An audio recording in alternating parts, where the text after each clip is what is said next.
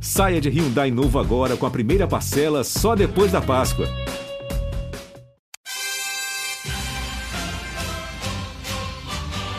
É medalha, é Brasil, é Brasil, é Brasil! Brasil!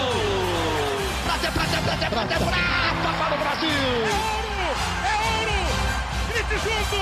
Medalha de ouro para o Brasil nos Jogos Olímpicos! Rumo ao pódio! Saudações olímpicas! Esse é o Rumo ao Pódio, podcast de esportes olímpicos da Globo.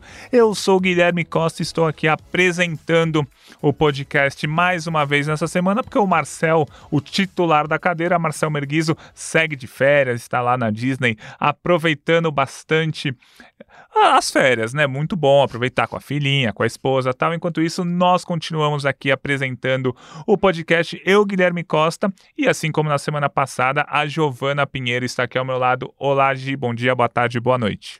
E aí, Gui, um prazer estar aqui com vocês de novo. Um bom dia, boa tarde, boa noite para quem estiver ouvindo a gente, independente do horário. Mais uma semana de bons resultados brasileiros para a gente comentar e mais fotos do Marcel para a gente curtir na rede social também. Exatamente. Só curtindo as fotos do Marcel.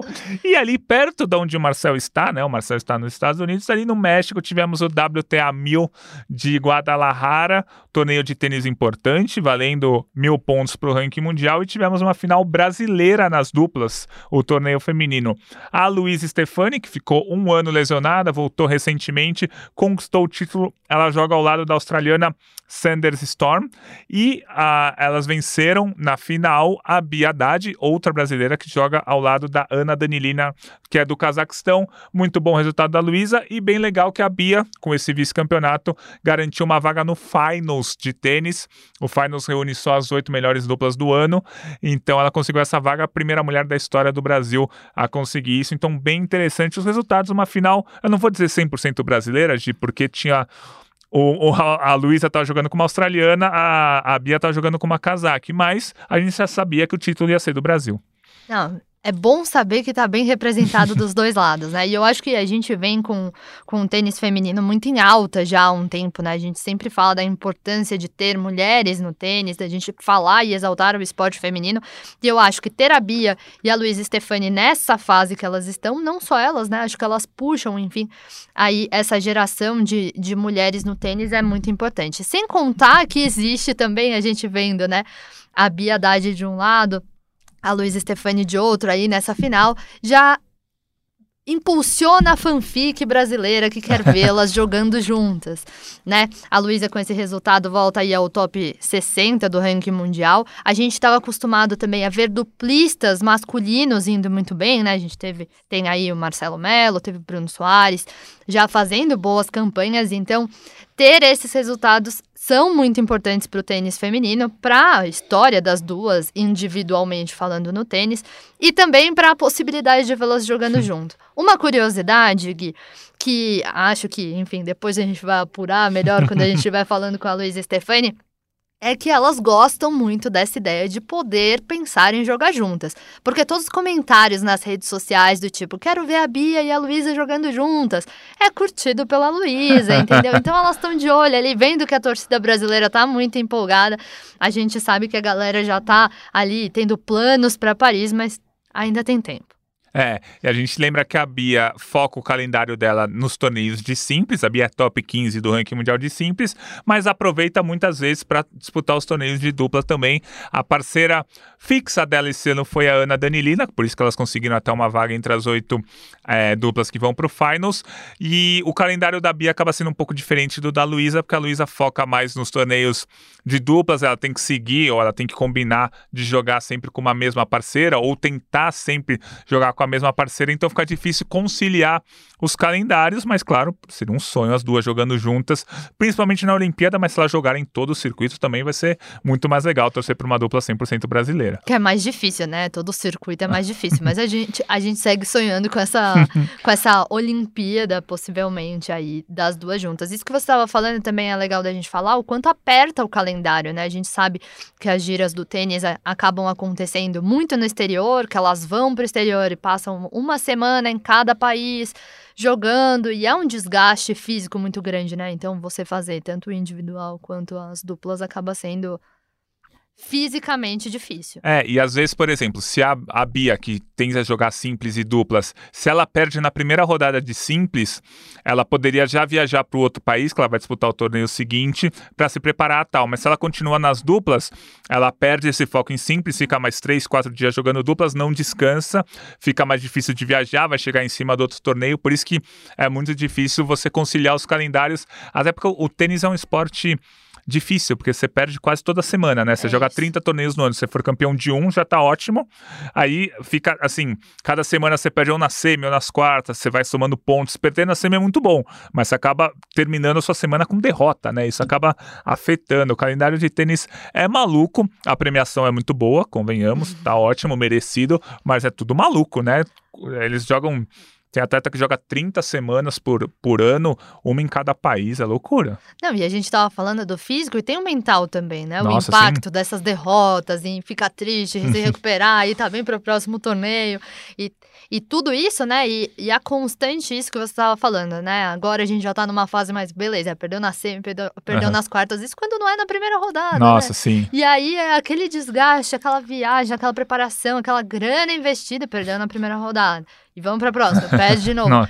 Só que também, a gente fala muito isso, né? A construção dos bons resultados vem também dessas derrotas. Então, para ganhar, uma hora tem que perder muito também. Então, é, é complicado. É um calendário difícil também. A gente que tava falando do calendário do vôlei outro dia, É verdade. agora a gente tá falando também do calendário do tênis.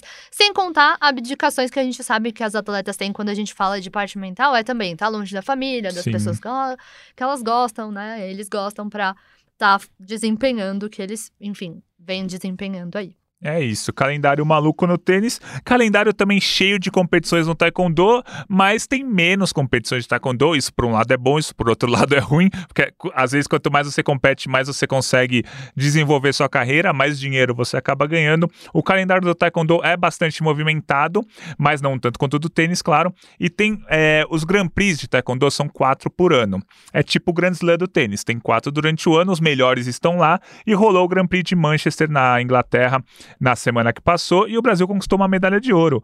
O Michael Andrade, que foi medalhista na Olimpíada de, do Rio 2016, conquistou ouro na categoria acima de 80 quilos, um resultado muito interessante, até porque o Campeonato Mundial está chegando, a principal competição do ano vai ser em novembro no México, então é, ele vai chegar em- embalado com essa medalha de ouro, o Michael, que é muito legal ver ele voltando a conquistar bons resultados. Acho que a gente tem aquela memória olímpica do Michael, né? E a gente vê o taekwondo como uma modalidade que cresceu muito, se tornou, né, um expoente, digamos assim, né? A gente vem de bons resultados, vem de um ciclo bem positivo, apesar de em Tóquio é, a modalidade não ter desempenhado o que era esperado dela, né? Que era, enfim, voltar com medalha, mas, enfim, a gente vê nomes fortes, além do Maicon também é, em todos esses torneios representando o Brasil. Acho que vale destacar também as boas campanhas do Ícaro Miguel, acima de 80 quilos, e a Carol Santos, até 68 quilos, que foram eliminados nas quartas de final dessa competição. E ainda tem o Mundial aí pela frente, agora no México. Vamos ver se teremos bons resultados também. É, e a, a Carol perdeu uma luta no último segundo, o Ícaro também perdeu uma luta no último segundo, acho que é dolorido isso no Taekwondo. A regra do Taekwondo esse ano mudou um pouquinho, né? Acho que a gente já falou daqui, mas é sempre bom falar. Antigamente você tinha, antigamente, até o ano passado, Na você, minha época, você tinha três rounds de, de três minutos, quem fizesse mais ponto ganhava. Então tava 8 a 2 no primeiro round, o segundo round começava 8 a 2 e ia seguindo uma pontuação normal, como se fossem três rounds mesmo. Atualmente não, a- atualmente termina o primeiro round pode ter sido 11 a 0 pra você. Você ganhou 1 a 0 ali porque você ganhou um round. Se você ganhar o segundo round, acabou a luta, não tem terceiro. Se você perder o segundo round, tem um terceiro round e aí tem o vencedor. Então, o Ícaro, por exemplo, ele tinha vencido o, o primeiro round, estava vencendo o segundo e perdeu no faltando dois segundos o segundo round. E aí o terceiro não teve muito mais o que fazer, ele acabou sendo eliminado. A Carol, mesma coisa. Carol venceu um round, estava vencendo o segundo até os últimos segundos, levou a virada. Aí no terceiro round não teve jeito, a atleta rival dele, dela conseguiu vencer. Então, essa nova regra do Taekwondo ainda confunde um pouco é, todo mundo que a- acompanha o Taekwondo durante anos, que era só somar os pontos, agora não. É como se fosse, vai, vamos comparar com o vôlei. Cada round é um set. Pode ter sido 10 a 0, mas vai, vai, valer, vai valer só um ponto para você, um set para você, digamos assim. Então, essa nova regra do Taekwondo que entrou em vigor esse ano, que vai deixar o campeonato mais emocionante. Não vale a quantidade mais, né? É isso, exatamente. Se você venceu de 10 a 0, mas perdeu os dois de 1 a 0, beleza, a pontuação você ganhou de 10 a 2, mas no round você perdeu. Foi 2 a 1 um pro, pro outro. Então, é tipo você venceu no vôlei 25 a 0, começa o segundo set você perde, é a mesma coisa. Você 25 a 0, 25 a 23 no vôlei é a mesma coisa no taekwondo. 10 a 0 e 1 a 0 é a mesma coisa. Então, é nova regra no taekwondo. Esses esportes ficam mudando de regra só complica a nossa vida. Quando a gente começa a entender, eles mudam. O judô é mestre nisso. O judô, quando você começa a entender o que é o shido, não sei o que, eles mudam a regra do shido. Ah, você começa a entender o que é o koká, tiram o koká, só tem vazare. Aí você começa a entender que o vazare não sei o que, ah não, mudou. O vazare, para ser vazare, tem que cair de não sei o que. Então, o, o judô muda muito as regras. Eles tentam sempre deixar mais dinâmico para o pessoal conseguir entender, acompanhar, mas quem acompanha todos os anos fica confuso porque as regras mudam a todo momento. Então, e sem contar as dificuldades que às vezes existem de interpretação sim, também. com certeza. Aí E acompanhar, é, digamos assim, em loco também, né? Eu acho o, o taekwondo é uma modalidade que é difícil você identificar ali o golpe na muito hora, difícil. né? É, Você olha o placar e comemora, porque assim, você não consegue identificar que o cara deu um chute giratório ali que valeu três pontos. Assim, nós leigos não consigo identificar. Eu assisto a luta, me empolgo porque vejo o placar. O chute em si, pra mim, fica bem confuso. É isso. Depois a gente pergunta umas táticas pra gente descobrir essas, essas coisas a olho no mais fácil. Exatamente. Se é Mudando... que tem, né? É, os, os árbitros conseguem, mas nós. Mudando de assunto, agora vamos falar de outra modalidade que tem um circuito bem conceituado, com várias competições, que é o badminton, que o Brasil ainda não é uma grande potência, é uma potência aqui nas Américas, já consegue sempre medalhas em Jogos Pan-Americanos, tem alguns dos principais atletas do continente, mas ainda não é uma potência mundial, longe disso. Mas tivemos o Aberto do Peru, em Lima, e o Brasil conquistou várias medalhas, quatro medalhas de ouro. Bem legal ver a Juliana Viana conquistando mais um título dela, ela que esse ano está vencendo vários torneios que valem pontos para o ranking mundial. É, tivemos vitória também nas duplas, com a Jaqueline e com a Sâmia. No masculino, o Jonathan Matias foi campeão no individual. E na dupla mista, o Brasil também foi campeão com Fabrício Farias e a Jaqueline Lima. O Brasil conquistou várias, várias medalhas que valeram pontos para o ranking mundial. Uma competição que teve muito mais atletas aqui da América do Sul, alguns da América Central. Mas é sempre importante ganhar e valia, valia pontos, né, Gi? Não, com certeza. E a gente vê o, o quão importante é, a gente estava falando isso do tênis, e no badminton a gente vê isso acontecendo também, né? O quão importante é termos nomes importantes, como a gente tem no badminton o Igor Coelho, vale lembrar que ele não participou dessa competição, também por escolher as estratégias de pontuação. O Igor atualmente é o principal nome do Brasil na modalidade mora na Dinamarca, então já disputa competições que valem mais pontos, digamos assim, e aí, como a gente estava falando, também monta a sua logística Uhum. de qual competição vale a pena ir se deslocar, quão, quantos pontos você precisa no ranking para estar bem conceituado. E eu trouxe o Igor para a história do badminton porque a gente vê também outros atletas é, aí que fazem parte de um círculo é, de formação muito parecido com o que o Igor teve, né?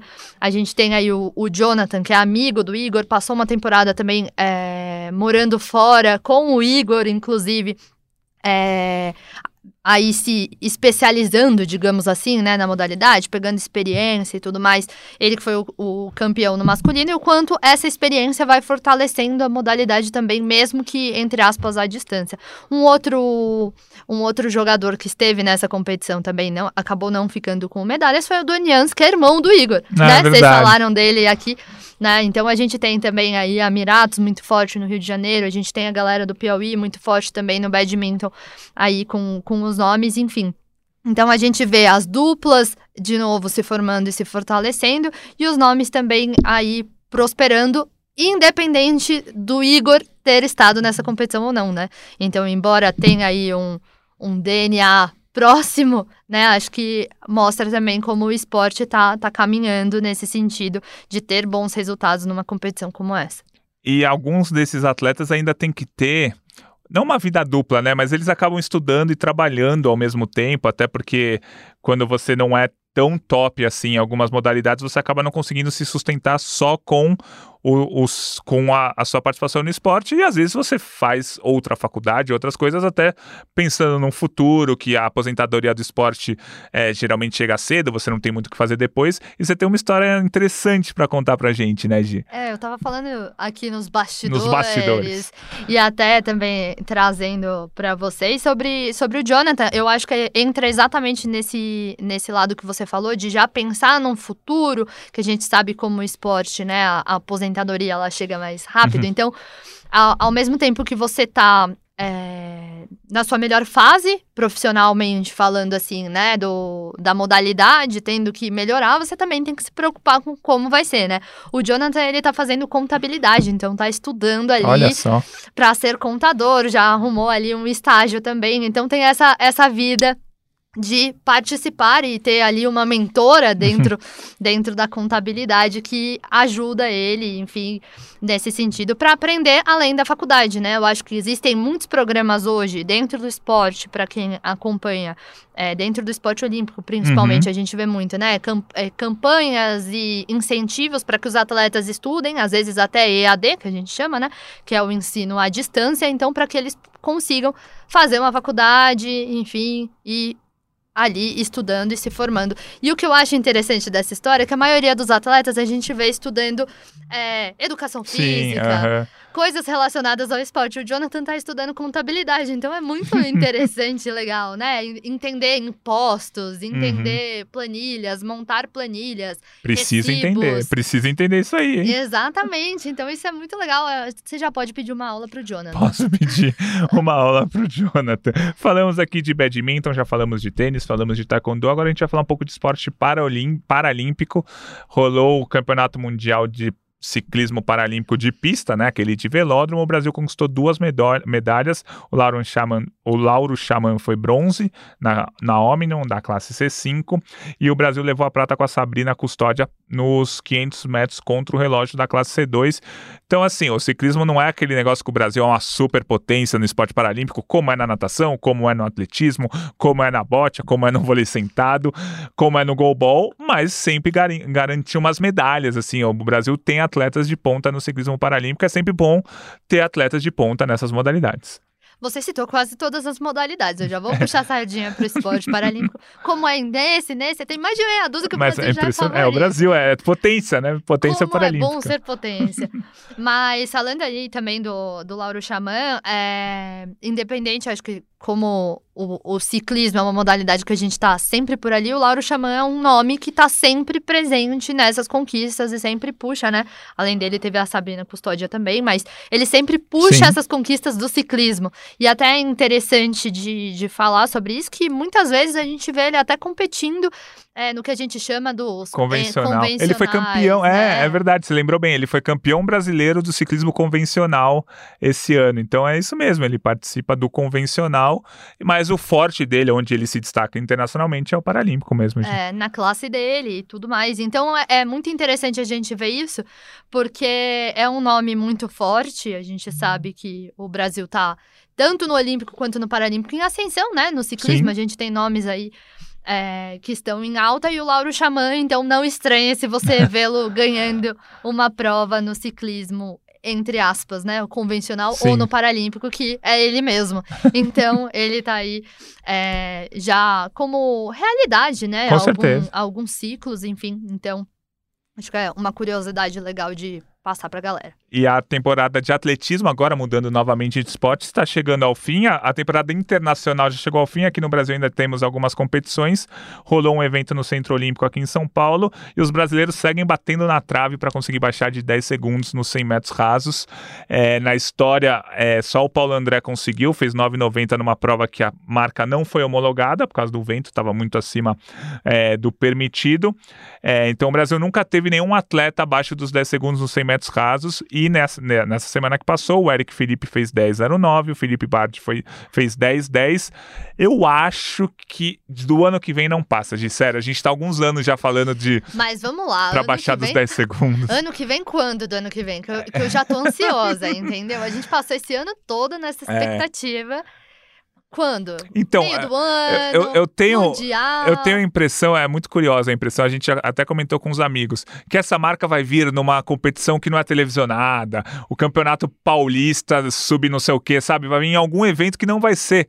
é, Vai ser um evento que ninguém vai estar esperando, porque a gente está esperando há tanto tempo que às vezes vai num evento escondido. Teve, o, acho que foi o Eric ou o Felipe, eu já tô confundindo, no evento da Argentina recentemente, estava escondido, tá? ele quase baixou os 10 segundos, a gente ficou vendo por um link pirata que não tinha o cronômetro na tela e não saiu o resultado oficial. A gente ficou cronometrando o tempo do vídeo para ver se tinha baixado de 10. Então, assim, eu acho que vai ser numa competição tipo essa. Não vai ser no Mundial, não vai ser na Olimpíada, não vai ser no PAN. Vai ser numa competiçãozinha meio escondida, mas acho que esses 10 segundos saem. Uma competição raiz. A competição raiz, Que a exatamente. gente vai ter ali aquela. Isso, aquela emoção. vai Aquela ter um cara no cronômetro manual, aí depois vai ver no cronômetro de verdade, é, o cronômetro que tecnológico, se foi mesmo. Acho que vai ser, vai ser assim. Mas, assim, torço para baixarem dos 10 segundos e torço para que façam um grande mundial ano que vem, os Jogos Pan-Americanos. Mas acho que essa marca vai cair num evento às escondidas. É, se fosse no PAN também ia ser legal, ah, né? ia ser legal. Para ganhar a Mas- medalha de ouro, imagina, para baixar dos 10 segundos ia ser bom. maravilhoso, só pra gente sonhar. Mas se vier antes, a gente também não vai É, ficar.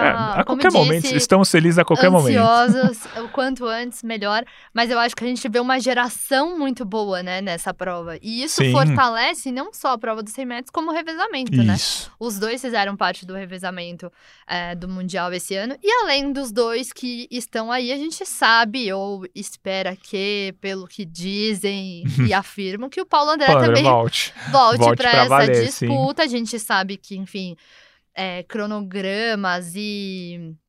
Como fala? Periodizações. Periodização, Eu adoro essa colocado. palavra. Periodização no atletismo são coisas complexas, né? O Paulo André passou aí muito tempo longe dessa periodização oficial. Então a gente sabe que a gente tem aí o Eric e o Felipe também nessa, nessa disputa e já com uma periodização correta. Então, o Paulo André já saiu do Big Brother já faz tempo, e Já. também já, na- já está treinando aí há algum tempo também. Sim. Até outro dia ele postou um tweet falando que. Qual que era? Ah, que treina enquanto eles dormem. Ah, sim, sim, sim. É, tava tentando lembrar qual que era a filosofia.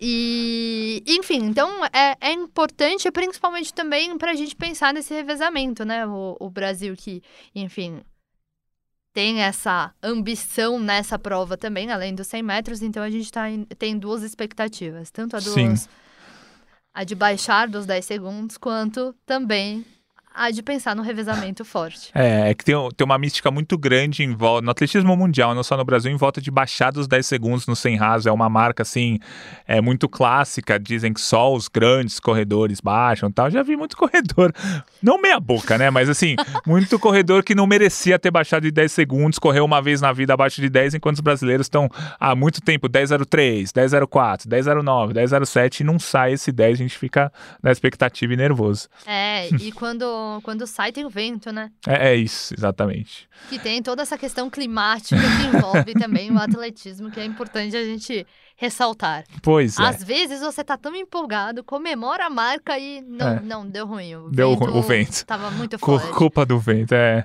Foi o que aconteceu com o Paulo André em 2019. Ele correu 9,90, bem abaixo dos 10 segundos, só que o vento estava 3, vírgula não sei quanto a favor. Isso, segundo a regra, não, não valeria como recorde. Ele ven- era um troféu Brasil, ele venceu a prova, tá lá como campeão brasileiro daquele ano, mas a marca não é o- homologada. É, vou descer aqui bastante na nossa pauta, Gi, vou pular pro futebol feminino, só pra você não ficar perdida que a gente preparou uns negócios aqui. Eu vou só mudar a ordem porque rolou a Copa do Mundo Feminina Sub-17. A seleção brasileira tinha feito uma ótima campanha na primeira fase, mas caiu nas quartas de final para a Alemanha 2 a 0. Foi um jogo meio estranho, porque a Alemanha estava ganhando de 1 a 0. O Brasil marcou um gol que demorou 4 minutos para ser anulado. O juiz acabou a, a, juíza, né, a árbitra acabou anulando, mas o Brasil foi eliminado nas quartas de final. Mas acho que assim, é, eu fiquei triste do Brasil ser eliminado, claro que fiquei. Mas o, o saldo dessa Copa Feminina é muito interessante. Foram é, Brasil, na primeira fase, empatou com os Estados Unidos, ganhou da Índia, ganhou do Marrocos, passou bem assim na primeira fase, só não passou em primeiro no saldo de gols, mas foi eliminado pela Alemanha. Assim, é um time sub-17, tem muita, muita coisa para mudar, muita coisa para crescer, mas é legal ver a base feminina conquistando resultados importantes. Talvez uma semifinal seria legal? Seria, mas jogou bem, fez uma boa Copa do Mundo. É, e eu acho que isso que você falou que é o mais importante, né? Quando a gente fala de torneio de formação, quando a gente fala em times de formação, é claro que a gente sempre quer ganhar. E quando a gente vem de uma seleção vencedora, digamos assim, a gente sempre pensa em bons resultados. Mas é o que você contextualizou, acho que faz parte de uma formação, de uma construção de resultado.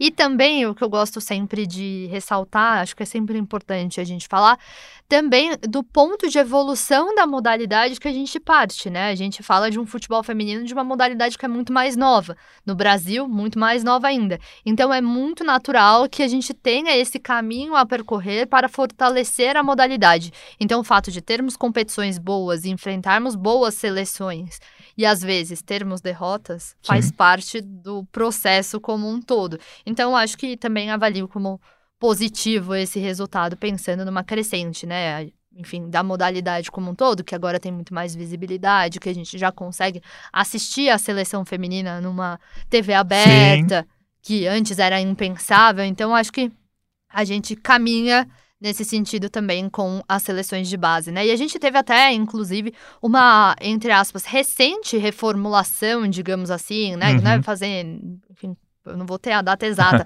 mas não é há tanto tempo que a gente tem tão organizado na Sim. categoria a- as competições de base. Né? No Brasil mesmo, Sim. né? Então, muitas das vezes a gente via jogadoras indo para fora, às vezes muito mais rápido até do que é hoje. Hoje a gente já tem, graças à obrigatoriedade, graças a várias coisas, os times fortalecendo também a modalidade, a gente tendo grandes potências do Brasil e que isso fortalece também competições e atletas brasileiras nesse sentido. Seguindo falando de esporte feminino, falar um pouquinho de handball. Tá rolando a Champions League, principal competição de clubes do mundo, lá na Europa, né? Tipo a Champions de futebol, só que feminina de handball. E tem uma brasileira que está se destacando muito. Ela joga pelo Metz da França, a Bruna de Paula. E nesse fim de semana ela marcou seis gols na vitória sobre o Zagreb da Croácia. E agora, é, acho que já foram cinco ou seis rodadas, já perdi a conta, mas ela já tem 42 gols nessa temporada na Champions League.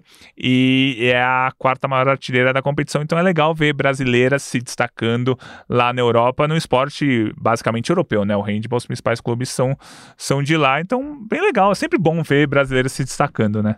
É, enquanto a gente estava falando de fortalecer o futebol feminino dos clubes, o handball já tem uma, uma peculiaridade diferente, né? Que as principais jogadoras estão todas fora, Sim. no masculino também.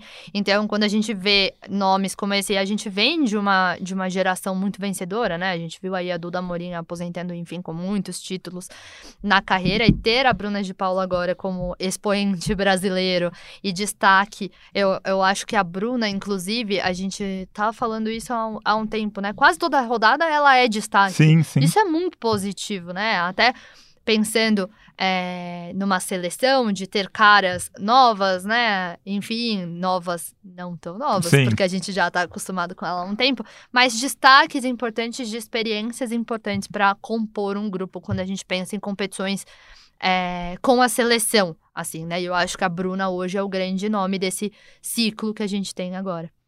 E Gi, agora falando um pouco do futuro, na semana que vem, na verdade, mais precisamente na sexta, acho que no sábado começa o Campeonato Mundial Feminino de Ginástica. Na verdade, desculpa, começa o Campeonato Mundial de Ginástica. As provas femininas são sábado e domingo. E domingo, que é, além de ser a eleição aqui no Brasil, vai ter a participação da seleção brasileira no Mundial de Ginástica. Eu tô empolgado com Rebeca Andrade, com Flávia Saraiva, com a equipe feminina por um, com todo. Tem um pessoal na internet que tá muito empolgado. Eu tô me empolgando muito, porque vai ser muito legal. A Rebeca chega com tipo cinco chances de medalha. Isso é surreal. Ela tá muito bem nos treinos, muito bem nas competições desse ano. Confesso que eu estou empolgado com esse Mundial que começa pro Brasil no domingo.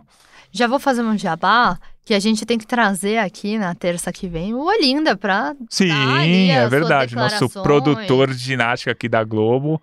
E que preparou um material especial Muito. muito, legal. É, eu, eu- eu já tive acesso, né? Porque não publicou nada no site ainda, mas a gente tem acesso ao sistema, já dei uma lida ali, já vi que ele também. Ele tá empolgado, mas o pessoal da internet tá mais empolgado do que o próprio Linda. O pessoal da internet tá pensando em cinco ouros. O Linda tá falando, ó, tem chance de medalha aqui, ali. O Brasil vai trazer algumas medalhas, mas o pessoal da internet já tá sonhando com os Gin fãs, né? O público também é fiel ali, né?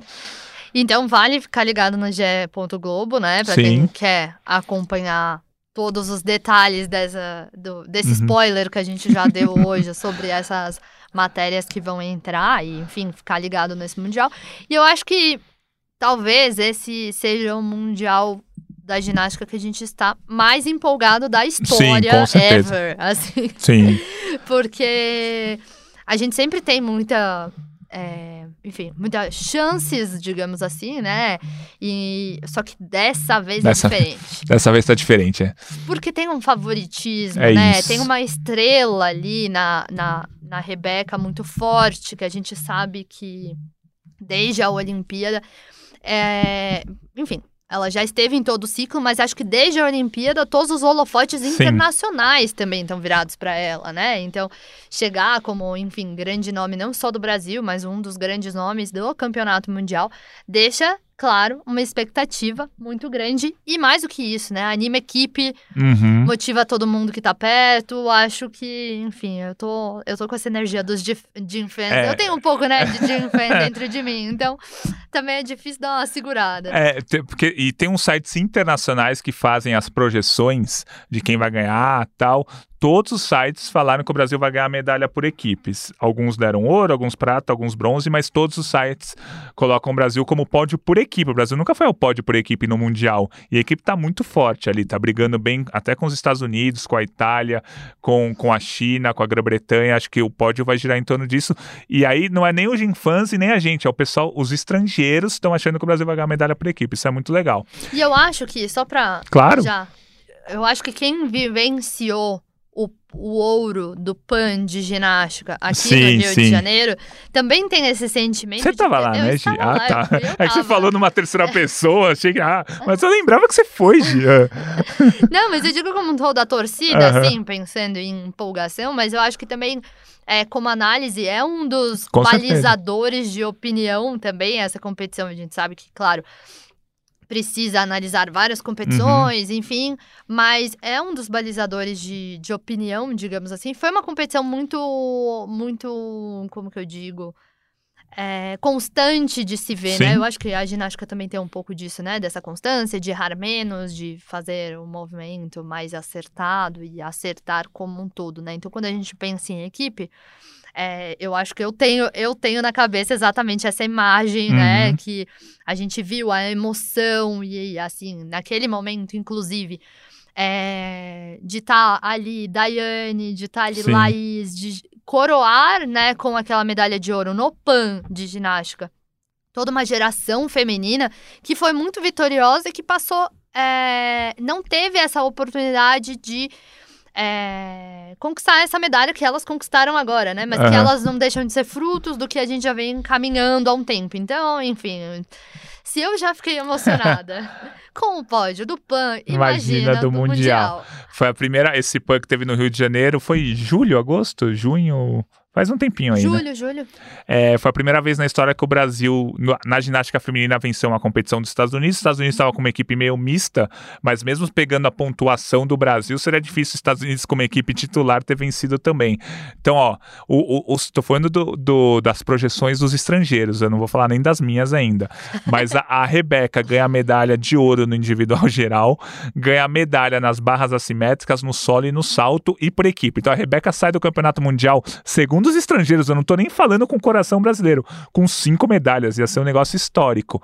E os estrangeiros também estão dando a, a Flávia como favorita ao pódio na trave e brigando pela medalha no, no solo.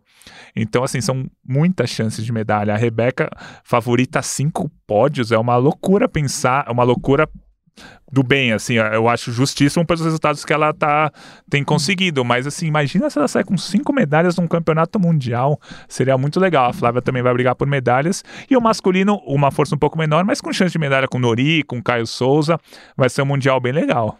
Com certeza. Acho que dos mundiais é o, é o que estamos mais empolgados, digamos assim, né? Também acho que vive-se essa expectativa de tudo que foi construído em Tóquio também, né? Acho que deixa a gente ainda com. E, e ver a Rebeca também competir com força máxima É, de forma geral, né? Competir o individual geral, porque a gente sabe que por ela ter um histórico de lesão, Uhum. enfim, de ter passado por algumas coisas na vida, apesar dela ser tão jovem, ela já passou por muitas coisas, é, de lesão, de questão física, existe toda uma preocupação e um cuidado para que ela esteja bem. Né, para que a gente não desgaste ela em competições que não precisa, então optou-se por é, enfim, não competir o solo em determinada Sim. competição. E agora a gente vai vê-la competir Completa. novamente, como a gente viu, acho que em Tóquio. Sim, né? o individual geral, sim, em Tóquio.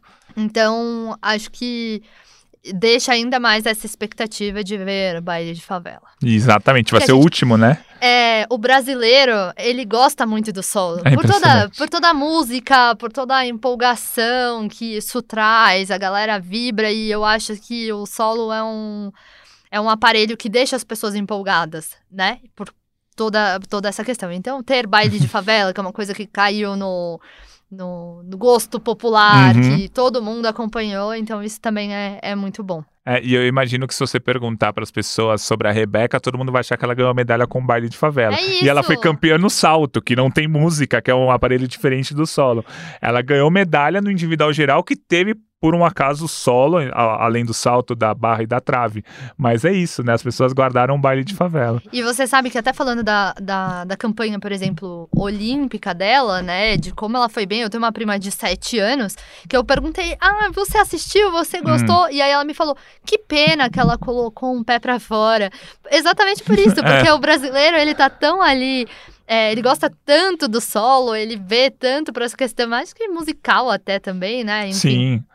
Acho que tem todo, todo essa, esse reconhecimento do público, né? Quando você fala, quando você fala em ginástica, as pessoas pensam no solo. Com certeza, é isso. Então, não percam domingo, é, a- na parte da tarde, se não me engano, é duas e meia. Começa o Campeonato Mundial de Ginástica para o Brasil com as apresentações por equipes da seleção feminina. Então, na terça, quando a gente conversar, a gente já vai saber aqui no podcast quantas finais o Brasil conquistou, quais foram as notas nas eliminatórias, tal, para a gente ter uma ideia de como vão ser as finais. E pra gente já dar uns pitacos. Então, se você tá ansioso, nervoso por causa da eleição, já acorda cedo, vota logo e fica com uma programação inteira Do de Mundial de ginástica, Ginástica, esse que é tarde. mais, mais de boa. Vai mas ser light, vai, vai ajudar a sua cabeça, e é isso. É E isso. torce pelo Brasil, claro. Com certeza. Então é isso, Gi. Ficamos por aqui em mais um podcast Rumo ao Pódio. Esse foi o, o podcast Rumo ao Pódio, podcast de esportes olímpicos do Grupo Globo. Hoje eu, Guilherme Costa, apresentei ao lado da Giovana Pinheiro. Quem vai editar o podcast de hoje é o Lucas Garbelotto. A gente tem sempre a coordenação do é, Rafael Barros e a gerência do André Amaral. Ficamos por aqui. Semana que vem a gente volta. Um abraço para todo mundo.